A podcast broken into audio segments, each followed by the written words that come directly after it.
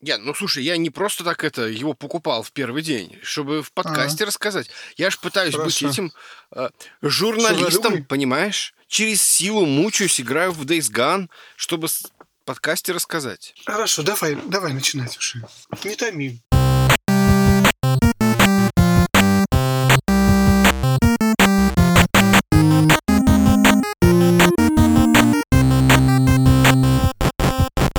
Всем привет, это Вадим и Женя и 15 выпуск подкаста про игры. Вадим, привет. Привет, Жень. Э, 15 это, знаешь, это 100, сколько потратила, потратила компания... Какая компания потратила?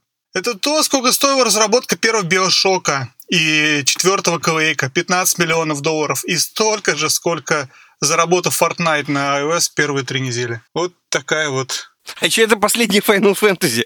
У тебя закончились Final Fantasy. И еще это последняя Final Fantasy. И дальше у меня я не знаю что. Больше я не могу Final Fantasy прикрываться. Да. У меня, кстати, план на Final Fantasy на лето. То есть летом я буду играть Final... Но это пока это нифига не получится, но план, что я буду играть в 15 Final Fantasy летом. Жень, какая тема сегодня? Сегодня у нас тема, на которую нас спровоцировал мой недавний опыт. Дело в том, что буквально пару, наверное, недель назад вышла игра, которая называется Days Gone.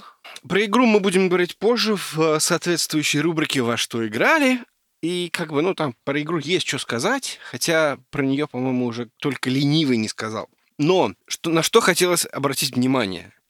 Когда я игру поставил, сразу скачался патч, по-моему, что-то, в общем, из того, что я начал играть, это была версия 1.04. Сейчас, уже за протяжении этих двух недель, версия то ли 1.06, точнее не так, она в прошлые выходные была 1.06, а, наверное, сейчас уже, наверное, 1.07 или даже 1.08 вышла. В общем, бешеное количество патчей, и эти патчи намекают нам на то, что в производстве этой игры творился, что называется, производственный ад. Производственный ад — это, по всей видимости, то, что очень часто сопутствует э, игровой индустрии. Причем это в некотором роде отличительная черта игровой индустрии, точнее, ну да, видеоигровой индустрии. Это называется словом «кранч». Это слово используется не только для а, именно вот видеоигровой индустрии, но про него в последнее время очень много говорят. А, В частности, очень много об этом на- начали говорить в тот момент, когда вышла, а она вышла в 2000, если я не ошибаюсь, 16 году,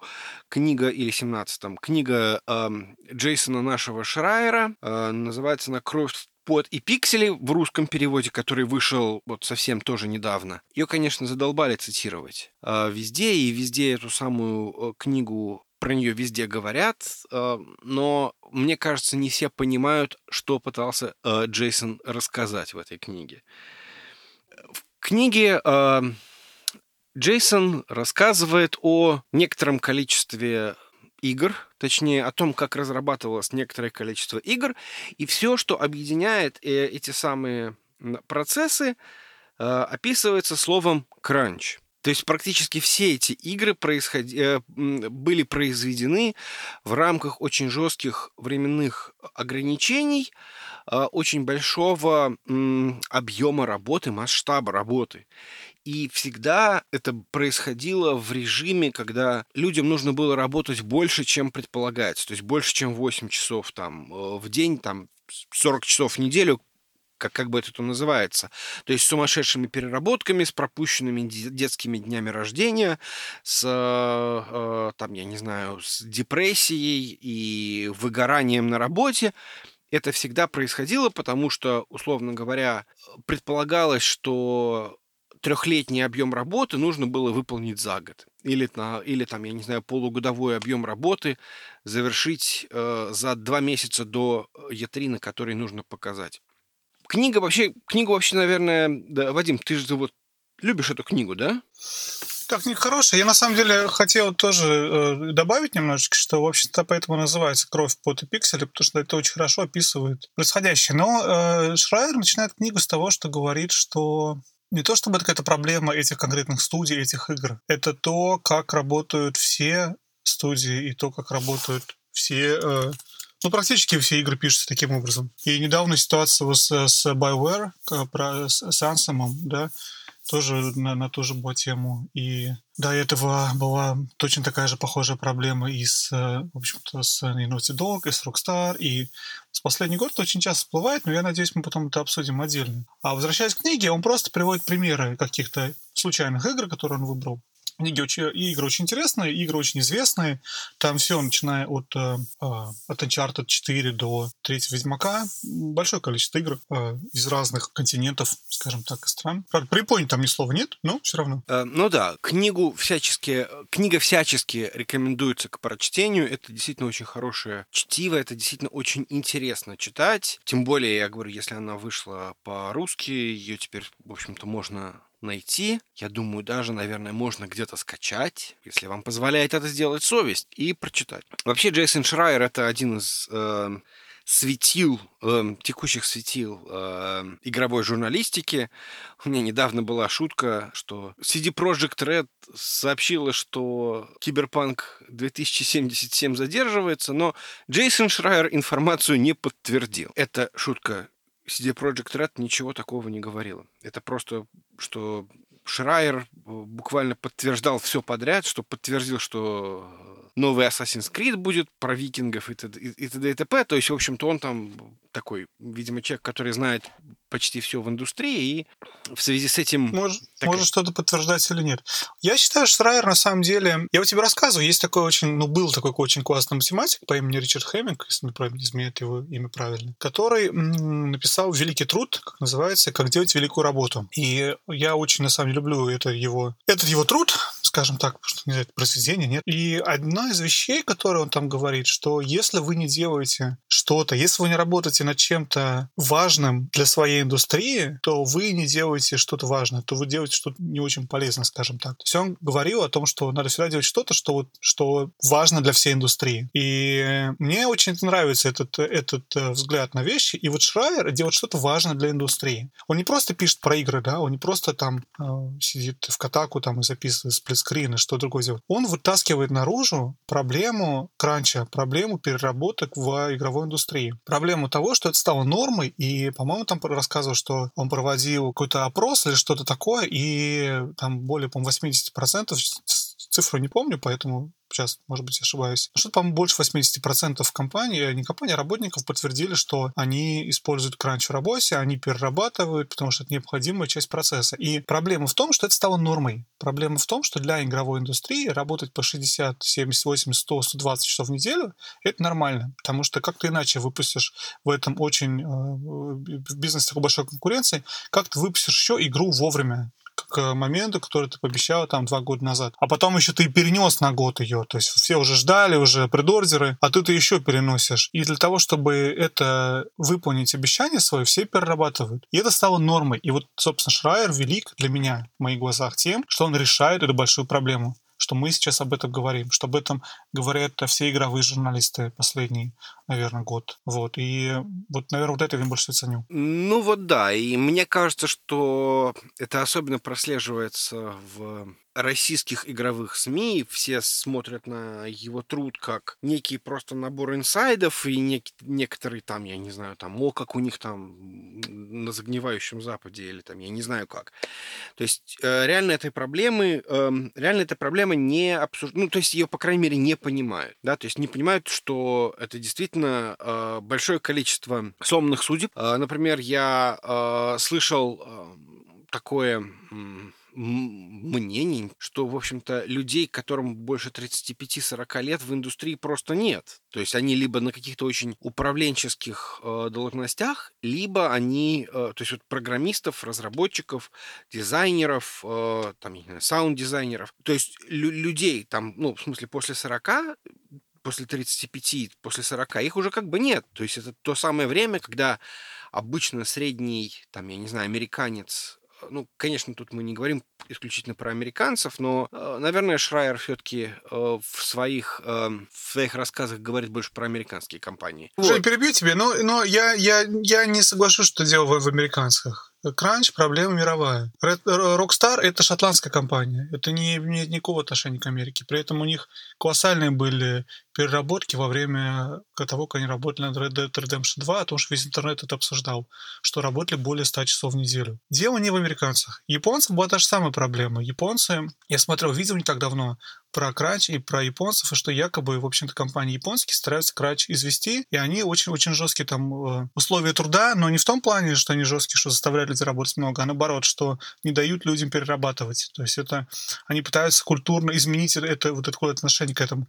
Но проблема мировая. Я поэтому не говорил бы про американцев только, но продолжай. Не, ну про японцев это было, ну как бы известно, э, что в японской культуре переработка является нормой. То есть это как бы, если ты работаешь с 9 до 5, что называется, ты просто оскорбляешь своего работодателя. А насколько я понимаю, это какая-то культурная особенность именно японцев. И японцы пытаются это дело поменять, потому что действительно какие-то страшные истории, когда люди там умирают на рабочем месте от там переработки и всякого такого. Это, безусловно, то, что э, вообще характерно для японской культуры. Но э, речь именно конкретно про геймдев, потому что, слушай, ну мы с тобой оба работаем в компаниях, где есть разработчики. Почему вы не работаете, ну, я не знаю, конечно, как, как вот про, про твою компанию, но я подозреваю, что примерно то же самое. У вас много людей, которые работают по 80, по 100 часов э, в неделю.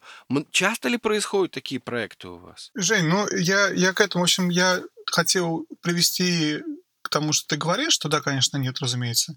Но, тем не менее, я всего лишь сделал комментарий на тему того, что нет, это не только американские разработчики. И очень много примеров, когда европейские разработчики страдают тем же самым. И да, японские тоже этим страдают, но у них действительно более глобальном уровне. А к вопросу про почему это происходит, ну здесь же очень, очень, очень просто и понятно. Я, кстати, об этом и задумался, когда первый раз набрал в Гугле вопрос, как стать гейм-разработчиком сколько лет назад, и подумал, блин, надо мне, наверное, свою игру написать, с чего начать? А набрал, и первое же, по видео в YouTube, которое мне попалось, говорил о том, что вы должны быть согласны на то, что вы будете, в общем-то, работать за копейки, работать в ужасных условиях труда в общем-то, все будет очень-очень плохо. Почему? Потому что конкуренция огромная. Количество людей молодых, которые готовы за ничего писать игры, оно очень огромное. Это, кстати, схоже очень с тем, что я в свое время слышал про некоторые компании в Силиконовой долине, про то, что многие разработчики, например, по-моему, писала девочка, которая работала в Гугле маленькие вообще включения, которая работала в Гугле, и она работала на вот этой вот э, машины гугловской, которая сама водит, как будет по-русски, угу. автономная машина. И она рассказывала, что, в общем-то, вся команда, которая работает, там большая очень команда, там, не знаю, несколько сотен человек или что такое. Не знаю, число, опять же, выдумываю. Но, в общем, вся команда, которая работает над проектом, в общем-то, все они какие-то очень молодые люди. Все живут в комнатах там по, по, по несколько человек, 5-6 человек. То есть не то, что ты в своем доме живешь, там что-то такое. Все живут очень много времени на работе, просиживают. Опять же, тот же кранч. Просто почему? Потому что делать такой проект, как самоходную машину, желающих очень-очень много. И поэтому ты как компания можешь позволить себе найти людей, которые согласны работать просто по 100 часов. Потому что много желающих, очень-очень большой спрос на такую работу. То же самое с играми. Мне в свое время один мой знакомый программист сказал, что любой программист хочет писать видеоигры. Я не думаю, что это правда, но в этом есть доля правды, потому что интереснее писать видеоигру, чем писать э, софт для банка или что-то такое. Ну, я, я там утрирую сейчас, да, но все равно. И людей, которые в детстве мечтали стать программистом в банке, меньше, чем людей, которые играли в игры или думают, я свою напишу игру, мне там будет еще круче. Вот. Так что я совершенно понимаю, понимаю, почему такая, такая проблема индустрии сформировалась, потому что действительно очень много молодых людей, которые э, согласны работать на таких условиях труда. И да, потом они доходят до какого-то периода, что они говорят, нахер нужны. Я пойду и займусь чем-нибудь другим. Они кидают эти компании, да, поэтому там больше 35 лет. Я уж не знаю, правда это неправда, но, в общем, да, как-то люди э, занимают, начинают заниматься чем-то другим. Ну вот да. Я, я, я, честно говоря, цитирую вот эти про 35 лет, я цитирую подкаст Адама нашего Кановера, Адам Кановер — это Адам, который портит все. Наверняка его многие-многие знают. А, немногие знают, что мы его, правда, уже упоминали в нашем подкасте. Он на самом деле не последний человек в игровой индустрии. Я не знаю, как так получилось, но, в общем-то, он рассказывает, что он всегда любил играть в игры. Он всегда каким-то образом а, общался с этой вот игровой тусовкой. В частности, например, как эм, ни странно, он вот пишет там хвалебный отзыв э, на той же книге э, Шрайера с, э, ну, там, одобрительной рецензией, что, в общем, очень интересно. То есть, казалось бы, э, это просто комик, который как бы, ну, э, внезапно почему-то пишет что-то такое, казалось бы, не относящееся к комедии, к стендапу, но при этом в последнее время у него есть вот э, подкаст, называется Humans Who Make Games. Мы еще раз дадим на него ссылку. И, в частности, там были просто интервью с некоторым количеством инди-разработчиков, там разработчиком Супер Мидбоя, Спиланки, кто там еще был? Ну, в общем, много кто был, но один из последних выпусков был с двумя людьми, причем голоса, я так понимаю, у них были изменены. Они представляют собой организацию, которая называется Gamer, Game Workers Unite. То есть это такая такой прото-профсоюз. То есть это не совсем профсоюз, но какая-то попытка создать э, некую организацию вроде профсоюза работников игровой индустрии. И в частности, один из э, выступающих в этом подкасте, собственно, рассказывал, что ему там примерно там 35, у него, или, или может быть даже меньше, но у него, в общем, двое детей, и это настолько нетипичное, что все очень сильно удивляются, что это так. Они оба работают, вот оба человека, которые были оба интервьюируемых их в этом подкасте работают в больших компаниях над AAA тайтлами, но при этом они оба, ну, точнее, как бы вот одна там девушка, она там несколько э, скромнее, а вот, вот молодой человек, э, уж не знаю, сколько он молодой, но, в общем, то есть э, все удивляются, что у него двое детей, и, в общем-то, говорит, что да, я, у нас тут работают, например, а, девушки в компании, но я не знаю ни одну, у которой были бы дети. По всей видимости, как бы как только появляются дети, то все это уже полное противопоказание к тому, чтобы работать в этой индустрии. Ну, вообще понятная причина, да, потому что ты, в принципе, не можешь работать по 100 часов в неделю, если у тебя есть дети. Довольно странно. Ну, в общем, да. То есть, и, наверное... При этом не то, чтобы, опять же, если ты, извини, перебиваю, если ты программист, дизайнер, сценарист, э, музыкант, кто угодно, кто работает в... Или даже гейм-дизайнер, кто работает в индустрии, в принципе, ты можешь найти работу в другой индустрии. Программистом, э, этим, сценаристом. Раньше геймдизайнера труднее найти, ну, можешь пойти работать кем-нибудь, не знаю чем другим заниматься. Ну, наверное, как раз геймдизайнеры — это самая уязвимая позиция, потому что, ну, дизайнер может делать там, ну, в смысле дизайнера это достаточно универсальное. Программист, если он мог писать игры, он вполне может пойти писать, э, черт его знает, очередные блокчейны, и, в общем-то, там ему будут платить даже, наверное, больше. Я слышал страшную вещь, что я слышал, что у половины машин э, на парковке Blizzard есть наклеечки Uber. Ну, то есть, опять же, это какие-то непонятные слухи, но меня почему-то это очень сильно пугает. То есть в том плане, что лю- люди, видимо, не, еще при этом, при всем не зарабатывают достаточно денег, чтобы каким-то образом обеспечивать себя. То есть помимо этого кранча им приходится еще, соответственно, ездить на Uber. Ну, это мне, мне казалось, это известный факт. Я удивлен, что ты удивлен. Что зарплаты в игровой индустрии вообще даже близко не сравняются с зарплатами, которые вообще в IT-индустрии. Ну, окей, в IT-индустрии зарплаты высокие, да, то есть зарплаты в IT-индустрии выше, чем в среднем по, по больнице в любой стране пожалуй. Но если брать IT-индустрию, программист, который работает в игровой индустрии, даже я знаю вот по, опять же, по я не буду говорить про среднюю зарплату э, в Бостоне, трудно сравнить. Но я скажу, что, наверное, ну не в два раза, но в полтора раза точно меньше зарплаты программиста. У нас в Бостоне есть, например, э, тот же самый Rockstar. Я любопытство ради смотрел их вакансии, и я скажу, что зарплаты, которые они допишут, это меня пугает, потому что они ищут каких-то senior-level разработчиков, senior-level геймдизайнеров, ну, относительно senior-level, зарплатами, с которой в моей компании работают, я не знаю, ну, джуниоры и какие-то эти самые студенты, которые стажировку проходят. То есть я не знаю, как это мне, мне не склеиваются совершенно эти две вещи, но это так, зарплаты в гейм-индустрии такие, они маленькие и работать надо при этом по 100 часов. Ну, вот такая жизнь. Если ты в это вляпался, хочешь писать игры, хочешь быть э, рок-звездой, пожалуйста, вот работай. Желающих полно, если ты не пойдешь, кто-нибудь обязательно пойдет. Э, не совсем понятно, как бы, что люди от этого получают. Ну вот я вот я вот точно не понимаю. То есть, ну как бы да, ты будешь программистом, да, ты будешь писать игры, но а банковский софт. Но как программист, в общем-то, как бы я пишу код, и мне, в общем-то, все равно, какой код писать. Для игры или для... Ну ладно, может быть, это уже какой-то... Жень, ты старый. Извини, пожалуйста, да, ты старый, и у тебя, у тебя уже другие приоритеты, тебе надо детей кормить и прочее, прочее, платить за, за, за дом, за и прочее, какие-то вещи. Если ты был молодым студентом, 21-летним, и, предположим, не женатым, не студентом, а только вы, выпустился недавно, да, что-то такое, жил бы с родителями, например, то зачем писать банковский софт, если ты можешь делать что-то реальное, то, что ты хотел всю жизнь свою небольшую, писать игры. Я очень хорошо это понимаю. Если бы у меня, например, была бы ситуация, в которой мне не надо было бы зарабатывать деньги и э, как-то контрибьютить семейный бюджет, то я бы с удовольствием все бросил бы, пошел бы игры писать. Потому что, а, почему нет? Но мне нужны деньги, поэтому я не пишу игры. Как-то так.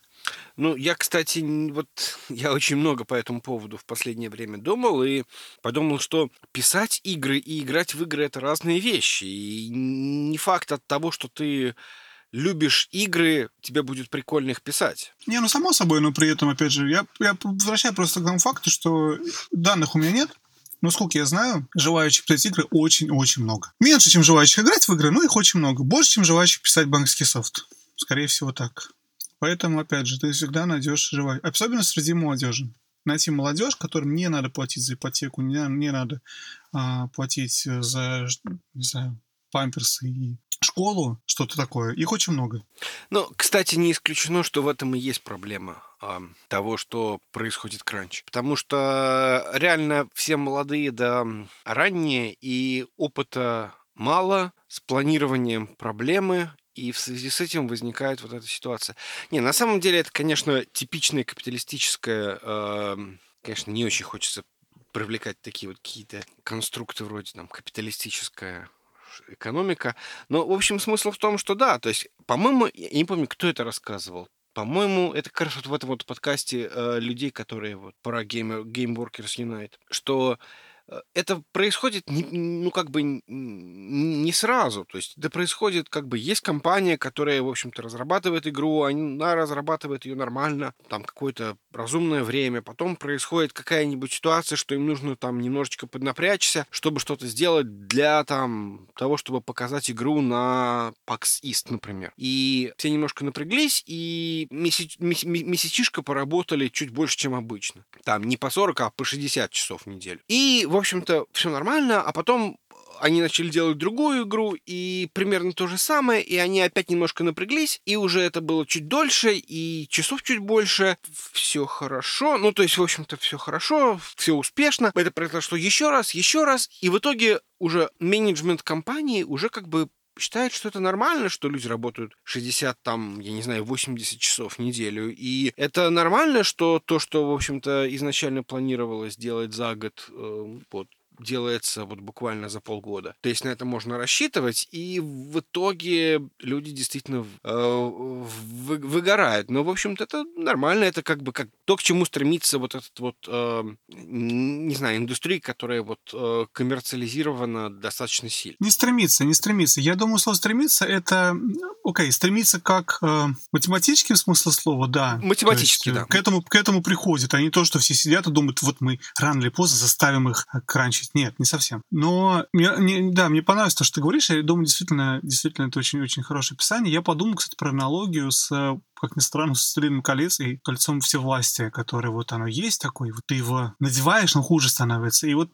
кольцо всевластия, то, что делают вот эти вот э, компании, когда им нужно ну, поднапрячься. Смотри, несколько моментов. Во-первых, я подумал о том, что когда я был, когда я, когда я был молодой, когда я был сильно моложе, а, я крачил постоянно. Я не знаю, как у тебя с этим было, но я делал это постоянно, потому что мне нравилось. То есть нравилось когда начинал свою карьеру и работу программистом, а, очень давно этим не занимаюсь, но когда тогда это делал, и остаться на работе или покодить дома и что-то там дописать, доделать всегда было в радость. То есть я получал это удовольствие. Потому что я делал что-то, что мне было интересно. Потому что я делал что-то, что мне хотелось скорее доделать, показать, добавить фич каких-то там классных, которые нет времени. Но если я посижу сегодня ночью до 4, 4 утра, я обязательно доделаю там, я не знаю. А, то есть я это делал не потому, что меня кто-то заставлял, не-не-не, вообще ни разу. То есть я это делал, потому что мне это хотелось сделать. Опять же, я не знаю, будет это опыт или нет. Вот, но у меня был. Был, да. А, втор... а второй момент — это то, что кроме этого, я представляю себе, что если ты находишься в компании, и это одна из проблем кранча, и, по-моему, я не помню, я говорил об этом или нет, но одна из проблем это то, что называется английским словом, словами, словосочетанием peer pressure. Это то, что у тебя есть некие, некие коллеги, например, да, ты пошел в новую компанию. Ты вроде бы не собираешься в субботу выходить, и компания не заставляет, никакой менеджмент не говорит тебе, а ну-ка в субботу поработаем все. Но все твои коллеги собираются выйти в субботу и еще поработать. Довольно тяжело игнорировать то, как компания работает, как работают твои, ну, там, не знаю, люди из твоей команды, да. И ты вместе со всеми выходишь. И это, в общем-то, и создает вот эту вот проблему, потому что помнишь, как в этом, в,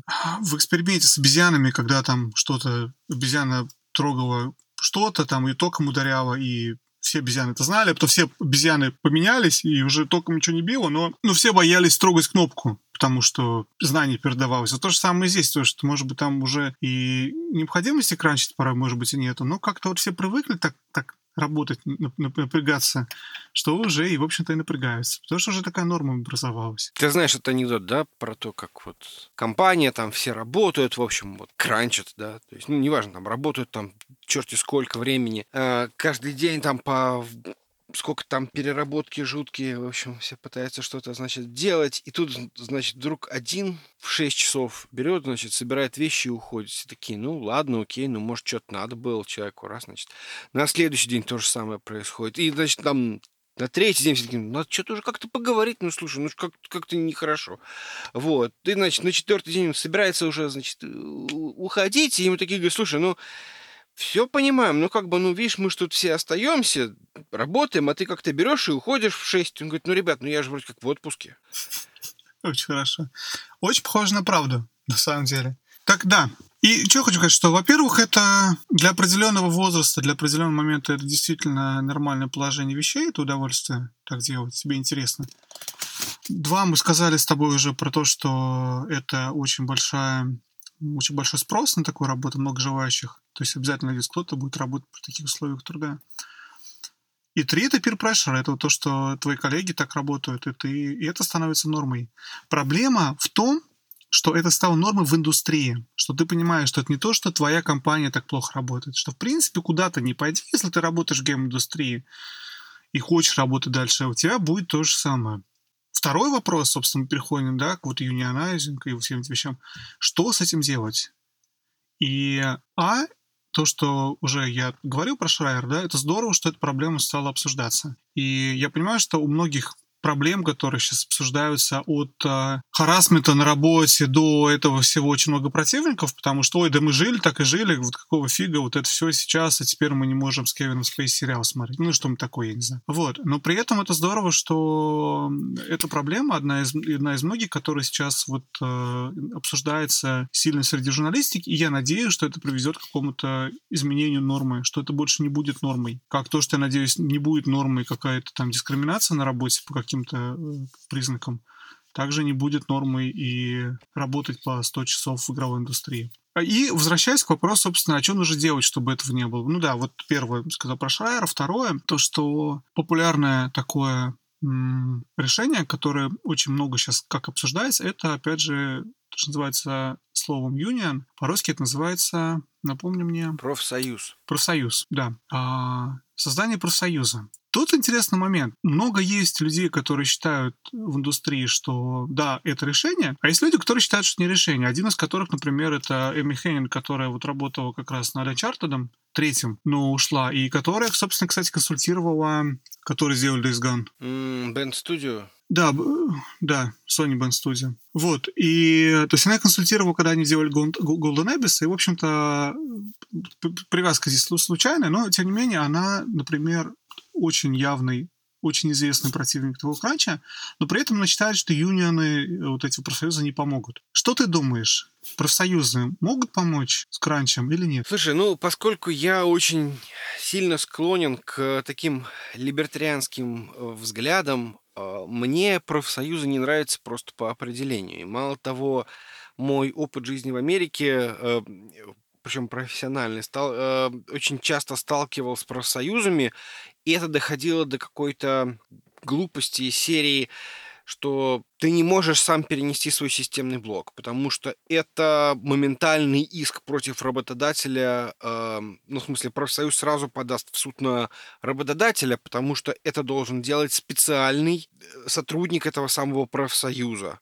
который привязан к этому зданию. Вот есть какое-то количество работников, которые таких разнорабочих, грузчиков, там, я не знаю, там, операторов лифтов, которые обслуживают это, соответственно, здание.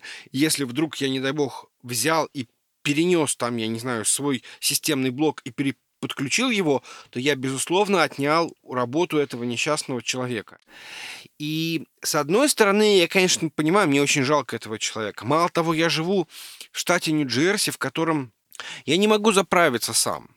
То есть есть два штата, вот Нью-Джерси и Орегон. Я приезжаю на заправку, я не могу сам подойти, взять э, шланг, вставить в э, бензобак и залить э, этот э, бензин туда. Почему? Потому что есть специально обученный э, товарищ из профсоюза, который этим занимается. На самом деле ему, в общем-то, все равно. То есть я это обычно делаю, если ко мне в течение не знаю, 30 секунд не подошли, я начинаю заправляться сам, потому что у меня нет времени э, ждать, пока он, собственно, почешется. Но, э, опять же, то есть, как бы зачастую профсоюзы это, ну, безусловное зло. Но, с другой стороны, я понимаю, что в случае с игровой индустрии конкретно вот э, такой непонятной эксплуатации нужна некоторая регуляция, нужна, не, нужно некоторое объединение. И, условно говоря, если вдруг внезапно все работники индустрии скажут, что мы не готовы это терпеть, или будет какая-то, я не знаю, там э, общая сила, которая будет давить на работодателей, то, наверное, это будет хорошо. Игр выходит слишком много. Если их будет выходить в два раза меньше, но при этом люди не будут страдать, я не думаю, что кто-то от этого пострадает. Это, кстати, интересный момент, потому что я какой, сколько лет назад думал про то, почему мы работаем, почему средний, средняя рабочая неделя — это 40 часов ну, такая. Средний это вопрос спорный, потому что я не скажу сейчас наверняка, сколько средняя рабочая неделя в России, например, потому что очень много людей работают вообще там на трех работах, и у них это все суммарно выходит те же 100 часов. Но, тем не менее, то есть есть какая-то такая вот у нас э, ГЗОТ в России и какие-то такие правила вообще по всему миру. Примерно 40 часов это то, сколько мы работаем обычно там по 8 часов в день, 5 дней в неделю. То есть, да, опять же, в среднем. И то это число 40 появилось довольно интересным образом, потому что я не помню в каких-то был годах, но по в начале где-то 20 века, опять же, все эти профсоюзы, они добились того, что рабочую неделю утвердили вот на этом уровне определенном. И профсоюзы обрадовались, все работники обрадовались, о, мы смогли добиться, теперь у нас есть, в общем, какой-то регламент определенный, да, по которому котором мы все работаем, и мы, в принципе, вот уже сто лет как живем с этим регламентом. И, в принципе, если человечество было бы немножко умнее, оно бы сказало, блин, а давайте-ка мы сократим с 40 часов до 30. Почему это не происходит? Потому что компаниям нужно конкурентное преимущество. Потому что если у тебя есть компания А, компания Б, они выпускают одинаковый продукт, и компания А будет работать 40 часов, а компания B 30 часов, то компания просто будет больше преимущества, скажем так. Она может более качественный товар выпустить, более быстро на рынок, что-то такое. То есть, грубо говоря, некие правила игры, на которые все договорились. Как, знаешь, вот звери на водопое в, в Африке приходят все к водопою, и никто никого не ест. Не знаю, кстати, это правда или нет, возможно, нет. Но все равно, в общем, все договорились, и все в обществе как-то работают по 40 часов. Кроме игровой индустрии. Кроме некоторых компаний в Силиконовой долине, которые там все может быть совсем плохо. И японцев. Которые, кстати, с этим борются. Ну да ладно. Не, ну подожди, 40 часов... Я, я к а, чему? Я, да. Тут небольшой момент, просто такая как а, common sense. А, почему 40 часов? На самом деле это не 40 часов, это 8 часов в день.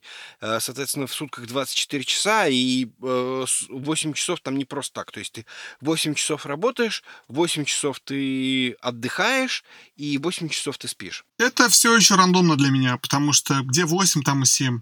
D7 там и 6. Я, я правда не вижу какого-то смысла, почему я должен половину своей жизни или там какую-то часть своей жизни, активного времени отдавать а, работе. Мы могли бы как человечество, опять же, это совершенно утопическая сейчас у меня, вот я говорю, вещь какую-то, но она, тем не менее, довольно популярная сейчас такая тема. Почему мы как человечество не можем договориться и не начать работать по, например, 36 часов, не знаю, 35 часов, работать в день меньше часов. Если мы все бы договорились бы, и компания А, и компания Б, если какой-то некий условный профсоюз, сейчас такое уже менее возможно, но все равно, какой-то условный профсоюз бы это сделал бы, то было бы здорово. Кстати, э, говоря на эту тему, что если посмотреть на европейские страны, то большинство европейских стран работает на самом деле сейчас менее 40 часов. И там смотрел, по в Германии, во Франции, в Италии, в многих этих странах в средней рабочей неделе сейчас 36 часов, 37 часов, чуть меньше. Потому что больше и больше компаний, они, в общем-то, сокращают количество рабочих часов. Опять же, это имеет очень условное отношение к теме нашего выпуска, к ранчу, к играм вообще, да, но в целом это все связано, что, в принципе, это вот надо как-то вот договориться и работать меньше. И проблема именно с игровой индустрией, что вот как бы эти профсоюзы каким-то образом должны все договориться, что мы более 40 часов э, в неделю не работаем. Горит, не горит, Е3, не Е3. И если это произойдет, бизнесу, индустрии приходит, придется с этим смириться. Просто не будет трейлера на E3. Не выйдет игра, когда она была запланирована. Но, тем не менее, люди будут жить какой-то нормальной жизнью, а не сходить с ума от депрессии и выгораний и бессмысленность своего существования спустя несколько лет такой жизни. Ну, в общем, да, то есть э, Ubisoft будет выпускать одну э, как это, однотипную игру в год вместо там трех или двух. Ну да, в общем-то, ничего, ничего не поменяется. Так вот, я, кстати, тоже хотел отметить про, э, про юнионы, про профсоюзы. Я, кстати, не считаю... Вот, а, опять же, Эми, Эми Хеннинг, который я сейчас упоминал здесь, да, не так давно, она считает, что процессы не помогут, помогут, поможет, если какие-то руководители студии, это не гейм-дизайнер, это game, а, не помню, как называется, вот люди, которые вообще отвечают за выход игры. Это если они будут свои команды прикрывать, если они будут говорить, ребят, мы больше это время не работаем. Дело не в профсоюзах, дело не в какой-то защищающей организации. Дело в том, что у этих руководителей игр, гейм-менеджеров, правда забыл, как называется эта, эта, эта роль в у них нету, не знаю, как правильно сказать, но пусть это будет яиц, чтобы взять и сказать, блин, мы не успеваем, и мы не выпустим к этой E3 и к сроку. Я готов пожертвовать э, карьерными своими какими-то этими самыми, но я не буду заставлять людей работать больше, чем это время. Но проблема в них. И это не менеджеры, это не, это не бизнес. Это конкретные такие же участники процесса, это такие же тимплееры, которые говорят, блин, ребят, что-то надо делать, я не знаю, что делать. Как бы нам все это сделать, и давайте мы, может быть, поработаем немножечко. И все таки ну давайте поработаем. И все работают. И понятно, что бизнес уже на этом построен, и люди, которые сидят в бизнесе, этих всех компаний, они уже к этому привыкли, да, и там этим пользуются, злоупотребляют. Но проблема вот в этих вот э, как надо правильно сказать, начальников участка на, на заводе таких, да, то есть этих вот тим-лидов, условно, которые показывают пример и которые вдохновляют всех остальных работников, чтобы работать сверхурочно. Надо сказать, что моя компания пару дней как не затыкается на предмет того, что э, у, у Electronic Arts очень сильно выросли э, доход, у них вырос доход, то есть они отчитались о том, что их доход превышает их прогнозируемый доход, что, соответственно, стимулирует э, рынок, стимулирует рост их акций и т.д. и т.п. И при этом, при всем это происходит на фоне неудач Энтом, на фоне э, всего остального. Это же как бы очень, получается, очень многослойный пирожок, да, то есть очень э, многослойная структура. То есть есть некие инвесторы, э, которые совершенно разные. Это, это могу быть я, который, собственно, просто покупает, э, там, я не знаю, какой-то какой-то фонд, там, я не знаю, в котором есть Electronic Arts, и есть инвесторы, которые хотят дивидендов, которые хотят, там, я не знаю, роста акций, роста бизнеса. Есть, соответственно, какие-то директора, которые перед этими инвесторами отчитываются. У этих директоров есть некие менеджеры, там, среднего звена, которые должны, соответственно, продавать всякие лутбоксы и использовать новые схемы монетизации и т.д. и т.п., которые, в свою очередь, там, более низшее звено, то есть ну, так, это такая выстроенная ну, отчасти пищевая цепочка, которой можно провести пример между э, точнее, провести параллель, не параллель, а прям прямую линию, может быть, она не совсем прямая, но все равно э, некую линию между конечным разработчиком и инвестором, который купил просто одну акцию, соответственно, EA Games, и он хочет, чтобы этот чтобы этот несчастный разработчик поскорее, поскорее положил бы этот самый Anthem на полку магазинов, чтобы э, ему, как инвестору, немножечко стало больше денег в, на его, в его портфолио, ну, точнее, в, на его инвестиционном счете. То есть тут, конечно, все, в общем-то, сложно, но э, и это, опять же, наверное, тут еще проблема в том, что сама индустрия не сформировалась.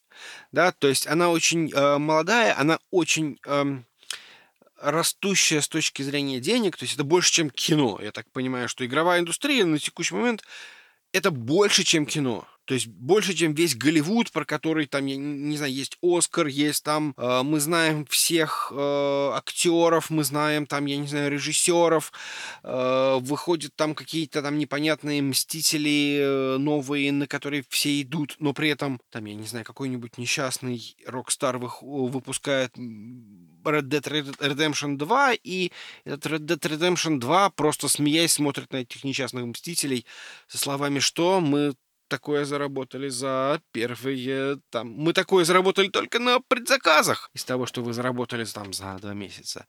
Вот. То есть это, в принципе, индустрия просто достаточно молодая и не очень понимает, как, как себя вести. Я, кстати, знаешь, хотел спросить такой вопрос. А, что ты думаешь на тему того, насколько это морально приемлемо для тебя играть в игру, зная, что ее разработка. Знаешь, я по-другому скажу. Давай я сделаю небольшое отступление, потому что у меня в голове это очень интересно представляется. Я провожу аналогию с с какими-то товарами такими, например, как с, с айфоном, произведенным в Китае. Я понимаю, что цена айфона, там, не знаю, условно, тысяча долларов, что большие деньги, но если ты задумаешься о том, насколько это сложный технический товар, то если бы он производился, например, бы в США, в каком-нибудь условном, то он не стоил бы тысячу долларов, он стоил бы много тысяч долларов. А Apple может его продавать за тысячу, потому что он производит в Китае. И это справедливо для большинства различных товаров, потому что они производятся где-то в странах с более дешевой рабочей силой, в которой, опять же, люди готовы работать на таких условиях, потому что у них нет другого выбора. Поэтому они работают, ну, не за горсть курица, но за какие-то там за какую-то не очень большую. Опять же, я очень утрирую. Я, насколько знаю, сейчас там в Китае, опять же, зарплаты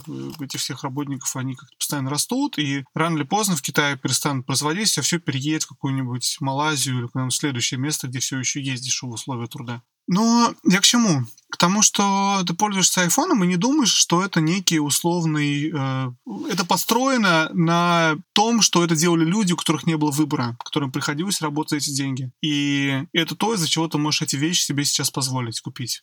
То есть, грубо говоря, твоя твоя возможность приобретать эти вещи основана на том, что у кого-то не было выбора кому-то пришлось, пришлось, э, знаешь, как на, на, на детском труде, том условном, да, таком, то есть построено. С играми то же самое. Ты играешь в игры, и ты играешь в игры сейчас, ты играешь в Red Dead Redemption 2 или в Days Gone, потому что кто-то пропускал дни рождения, кому-то приходилось вкалывать, кого-то не было. Ну, я, кстати, не соглашусь, наверное, все-таки был у них выбор, но несправедливо так сравнивать с производством товаров в Китае, где люди не могут их страны, и, наверное, ну, да. кормить. Но все равно, то есть э, это, это люди, которые, которые работали в ужасных условиях. У них был перпресс, у них была депрессия, они не могли ничего с этим сделать, и приходилось э, работать по 100 часов, чтобы выпустить игру. И потом, когда у них силы кончились, они, там, не знаю, начали поднимать какую-то бучу. Я вот смотрел про... слушал, смотрел, да, смотрел про Rockstar, про то, что там якобы, якобы все началось с того, что жены каких-то разработчиков мужского пола из Rockstar объединились и начали какую-то там большую войну против компании, потому что их безяичные мужья, простите, не могли ничего с этим сделать, потому что они работали вот это вся, э, работали вот это сверхурочно, и что там приходилось? Семьи, в общем, этих, этих программистов пытались как-то уже что-то вмешаться и что-то с этим сделать. Я к чему? К тому, что, грубо говоря, вот мне хотелось узнать, что ты думаешь, насколько это морально приемлемо играть в игру, зная, что она стоила многим людям того, что она стоила? Это действительно очень сложный вопрос. Во-первых, как бы ты не знаешь, как бы э, вот на айфоне вот я сейчас возьму iPhone и посмотрю на него. У него где-то написано, что он made in China. Может, и не, может, и не написано. Может быть, раньше было написано. Сейчас, наверное, не написано. Но, в общем, безусловно, на коробке точно написано, что made in China, designed in э, Cupertino, Калифорния, United States. Но в случае с играми никто не пишет тебе, что, что, что, что это был там, я не знаю, жуткий кранч. Тот же самый э, эпизод Gamer Workers Unite упоминает, что Santa-Monica Studios кранчила 5 лет, чтобы сделать последнего года War. Я, когда играл, я постоянно об этом думал. Я реально постоянно об этом думал на предмет того, что, ребят, ну можно было так не стараться. То есть у вас получилось и так хорошо. М- мало того, мне совершенно не нужно было бы, чтобы вот конкретно для того, чтобы вы это сделали, пришлось вот так кранчить. И поэтому я перестал смотреть все интервью с Кори Барлогом. Я теперь смотрю на призму такого некоторого тирана, когда чувак просто, ну, я не знаю, там мучил, наверное, людей. Ну да, он создал, создал шедевр, и как бы на самом деле реальный герой не как бы не Кори, а вот те люди, которые пять лет это делали. Я об этом постоянно думаю. И в случае с... Ну, в смысле, не просто же так я начал с того, что Days Gone — это игра, в которой за последние две недели вышло там три или четыре патча, и явно было, что это просто люди доделывали в последний момент. Я стал немножко, даже подумав об этом, я стал немножко м- лучше относиться к патчам первого дня, потому что, ну, грубо говоря, это дает людям, я не знаю, там, может быть, несколько лишних часов в день поспать. Просто благодаря тому, что они могут пустить диск в печать, пустить игру в тираж, зная, что у них будет еще там, предположим, месяц или два на то, чтобы доделать что-то еще, и вот сейчас конкретно они могут пойти поспать и поспать этот лишний час. Или там, я не знаю, попасть на день рождения к собственному ребенку.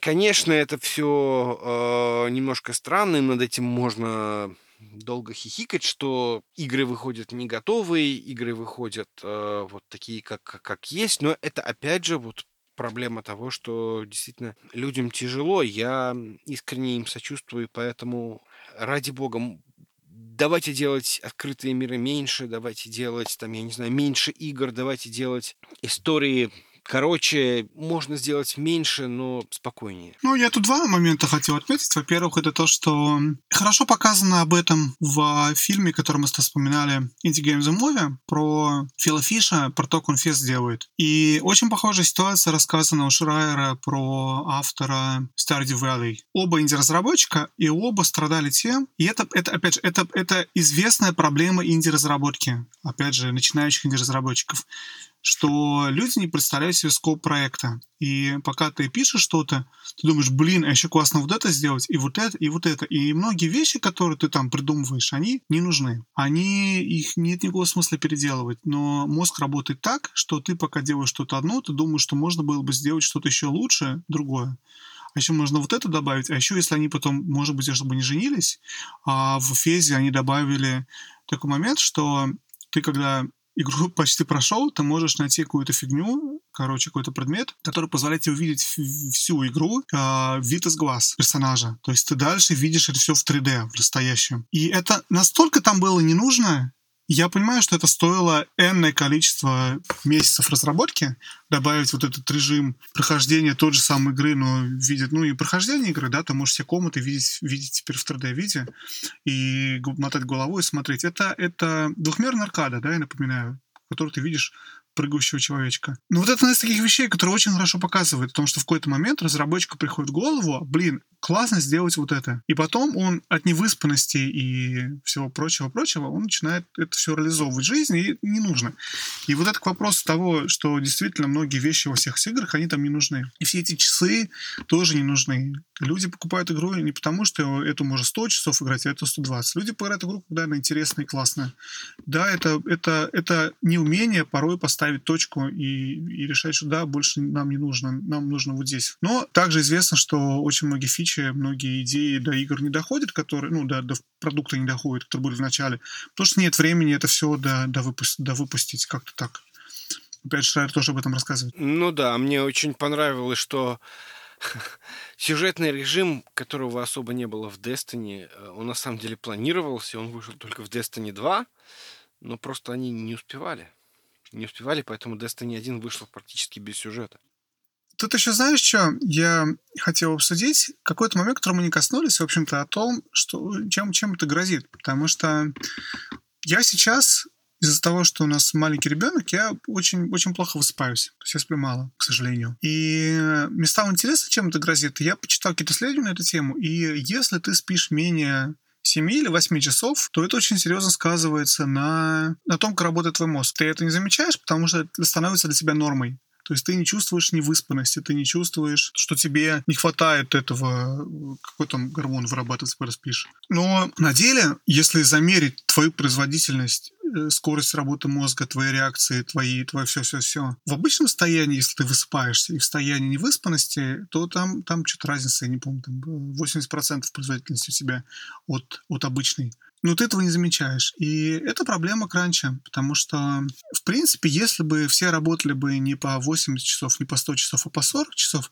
возможно, было бы меньше багов, возможно, меньше времени пришлось бы тратить. То есть тупо пришлось бы меньше тупить. Потому что когда ты работаешь по много часов, и я думаю, что, я не знаю, сейчас в твоей текущей компании, в моей текущей компании тоже такого нету, но до этого в предыдущих компаниях, в которых я работал, периодически случаются моменты, когда надо работать много, когда работать э, всю ночь, когда надо работать всю ночь э, несколько дней подряд, потому что надо к какому-то некому ивенту подготовить какой-то программный продукт, доделать, допилить. То есть это, это мини-версия этого кранча, да, потому что происходит там раз в год или раз в два года.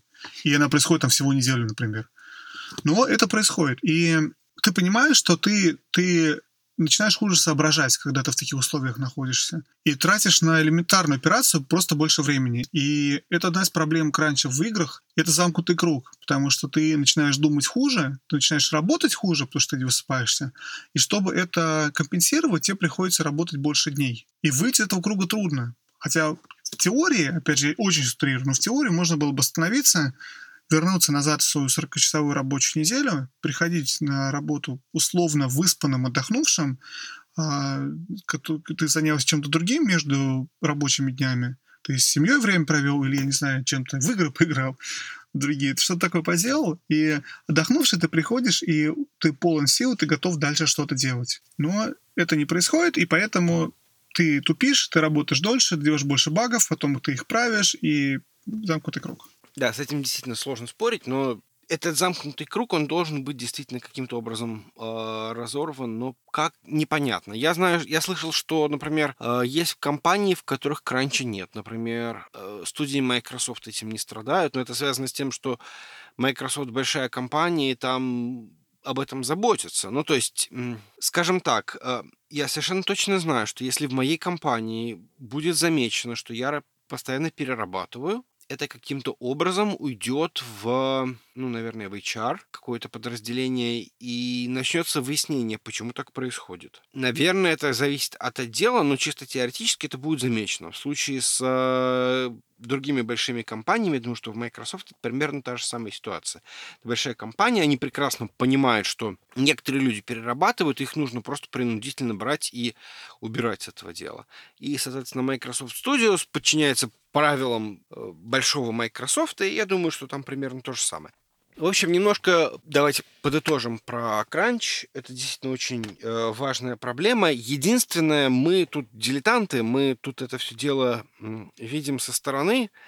Мы видим со стороны, которая нам показывает э, Шрайер, там, я не знаю, Кановер, Катаку и, ну, в общем-то, сторонние организации, которые, в общем-то, в какой-то мере авторитетны, но в любом случае нам было бы интересно, если нас кто-то действительно слушает и из геймдева, я все-таки очень надеюсь, что нас кто-то слушает из э, людей, которые разрабатывают игры. Было бы их очень интересно позвать в подкаст и, может быть, поговорить каким-то образом, обсудить э, то, как работает игровая индустрия, потому что у нас с Вадимом явно незавершенный гештальт, мы очень бы, наверное, хотели бы эм, когда-нибудь поработать в игровой индустрии, наверное. Но да. деньги нужны. Но деньги нужны, да, деньги нужны.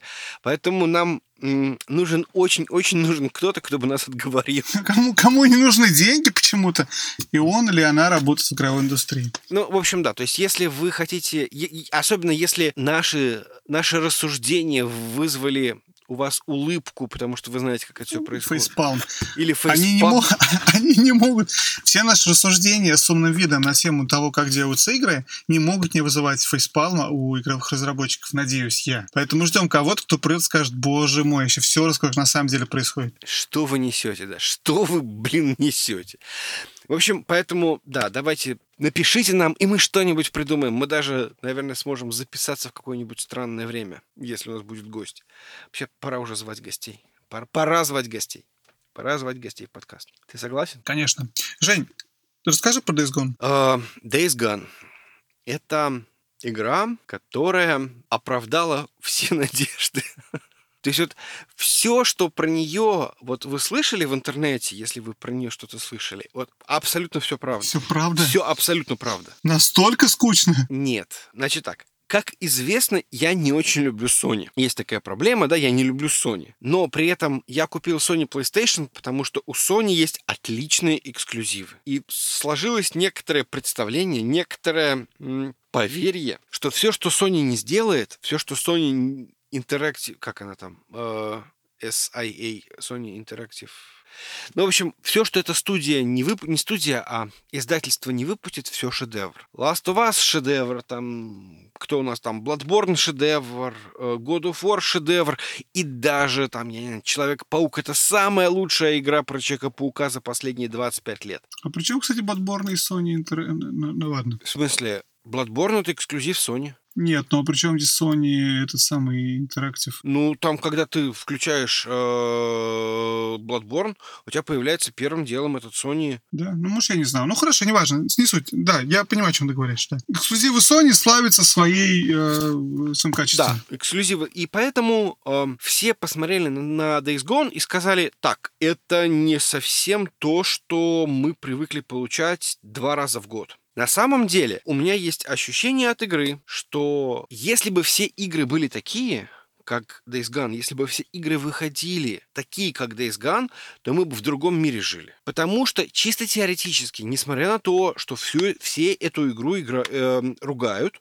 поругивают, скажем так, она лучше большинства того, что выходит на э, рынке сейчас. Я скажу крамольную вещь она лучше, чем Assassin's Creed Odyssey, который чуть ли не на игру года номинировали. Не, не чуть ли, а номинировал. Ну да, номинировал. Не, ну да, чуть, чуть ли не выиграл. Не, ну хорошо, она не выиграла, она была, была далека от этого, но суть в том, что это игра, которая сделана при всем при том, что там есть некоторые недостатки в виде багов, она сделана очень качественно. Она очень красиво графически она сделана по очень популярной формуле, которая совершенно не мешает Far Cry и Assassin's Creed. То есть это большое количество однотипных заданий. Все возмущаются, что в этой игре нет ничего оригинального. Это не совсем так.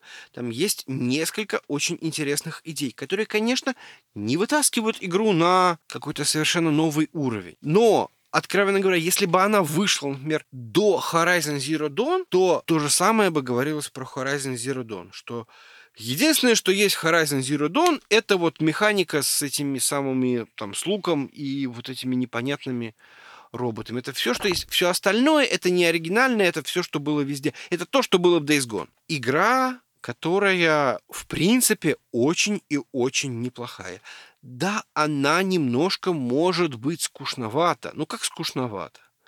То есть она не настолько вот захватывающая, как Uncharted 4, но это вообще разный жанр. Это не такой нарративный опыт, как тот же самый God of War. Это не хардкор Bloodborne. Это не такой популярный персонаж, как Человек-паук. Это очень хорошая игра, очень крепкая игра. У нее есть баги, но эти баги не мешают играть. Там есть стелс, который не самый гениальный, но он работает. Там э, есть сюжет, который может быть отчасти клиширован, но он вполне и вполне. Но все обламывается на том, что я включаю эту игру, играю в нее. Я что-то в последнее время играю большей части в выходные. То есть средь недели бывает, получается там, может быть, поиграть один или два раза. Но обычно я играю в выходные. То есть вот выбираю себе один из э, выходных дней, и 4-5 часов я могу поиграть, ну, не то, что 4-5 часов подряд, а вот там поиграл час, потом поехал, э, забрал дочку с какого-нибудь балета и т.д. и т.п. Потом вернулся, там, я не знаю, еще поиграл час, потом что-нибудь еще сделал.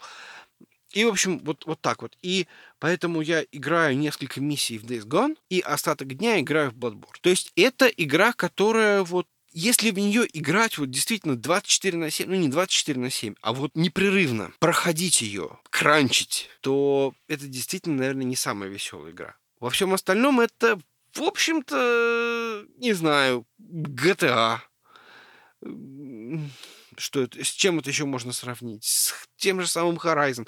Ее можно сравнить с чем угодно. То есть, да, игра действительно очень и очень, очень похожа на все подряд. Ну, да, то есть это отличный опыт на часочек в день. Сел, прошел пару миссий, это было, в общем-то, было клево.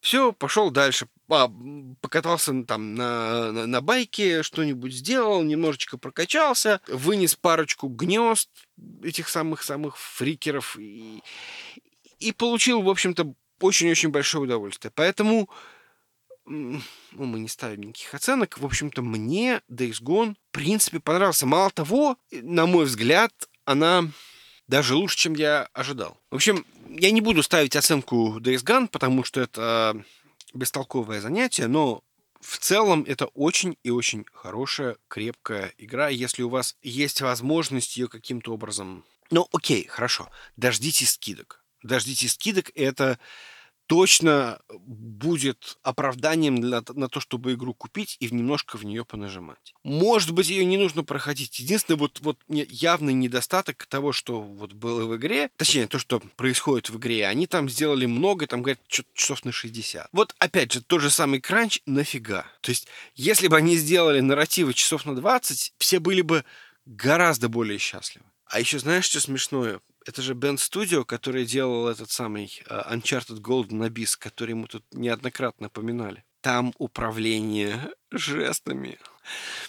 Они не могли этого не сделать. Они сделали управление жестами, Вадим. Представляешь? Чё, чё, что это значит? Ну, э, в принципе, э, в принципе, получилось хорошо. То есть нельзя сказать, что плохо. Но эм, вот ты помнишь, вот в этом, э, в Uncharted Golden Abyss мы вспоминали, что там надо монетку. Да, куча гимиков было дурацких.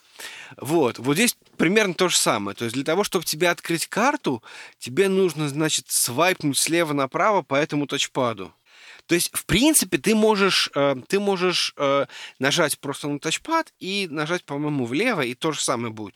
Но если ты просто, вот, ну, как бы из режима игры тебе нужно быстро посмотреть карту, то есть сразу перейти вот в режим карты, то есть ты можешь просто свайпнуть по тачпаду слева направо, и вот будет карта. Если э, снизу вверх, то, по-моему, там квесты. Если сверху вниз, то дерево скиллов и так далее. То есть они встроили жесты. Они вот эти вот гиммики эти самые используют. Ну, для эксклюзива это, в общем нормально. Тем более, что они очень-очень любили это делать в э, Uncharted Golden Abyss. Ну, в общем, ждите скидок и покупайте. Это правда игра, которая стоит того, чтобы эм, в нее, ну, я не знаю, пару вечеров, может быть, даже не пару вечеров. То есть я в нее продолжаю играть и, в общем-то, э, получаю от нее достаточно большое удовольствие. Но у меня тут проблема в том, что у меня Bloodborne головного мозга, и, ну, Bloodborne явно лучше, и поэтому вот я постоянно возвращаюсь к Bloodborne. Если бы Bloodborne не было, я возможно, играл бы в нее очень-очень-очень много и не отрываясь. Как минимум, точно это лучше, чем... М, окей, сложно сказать, лучше и не лучше, но мне понравилось больше, чем, например, Assassin's Creed Odyssey. Как минимум, там более запоминающиеся локации, там более запоминающиеся какие-то э, сюжеты, чуть более запоминающиеся, я не знаю, герои более харизматичные. Не знаю. Мне, в общем-то, я, я не пожалел об этих 60 долларах, которые я потратил на игру. Ты меня почти убедил, что надо ее купить и попробовать. Наверное, я это сделаю. Не уверен, что сделаю в ближайшие две недели, но попозже как-нибудь... Я думал, честно говоря, чтобы ее поиграть. Мы тут ездили на прошлой неделе в, в горы, потому что у нас дома был ремонт, и нам надо было выехать куда-то на неделю. Мы воспользовались случаем и поехали в горы. И пока мы там были, там довольно все такое, знаешь, деревенское в горах. И в том числе там очень много таких байкеров на мотоциклах, такие сыны анархии. И я, это было, в общем-то, как раз в момент, когда игра только вышла. И я прям захотел поиграть, посмотрев на байкеров на улицах. Думаю, блин, надо поиграть.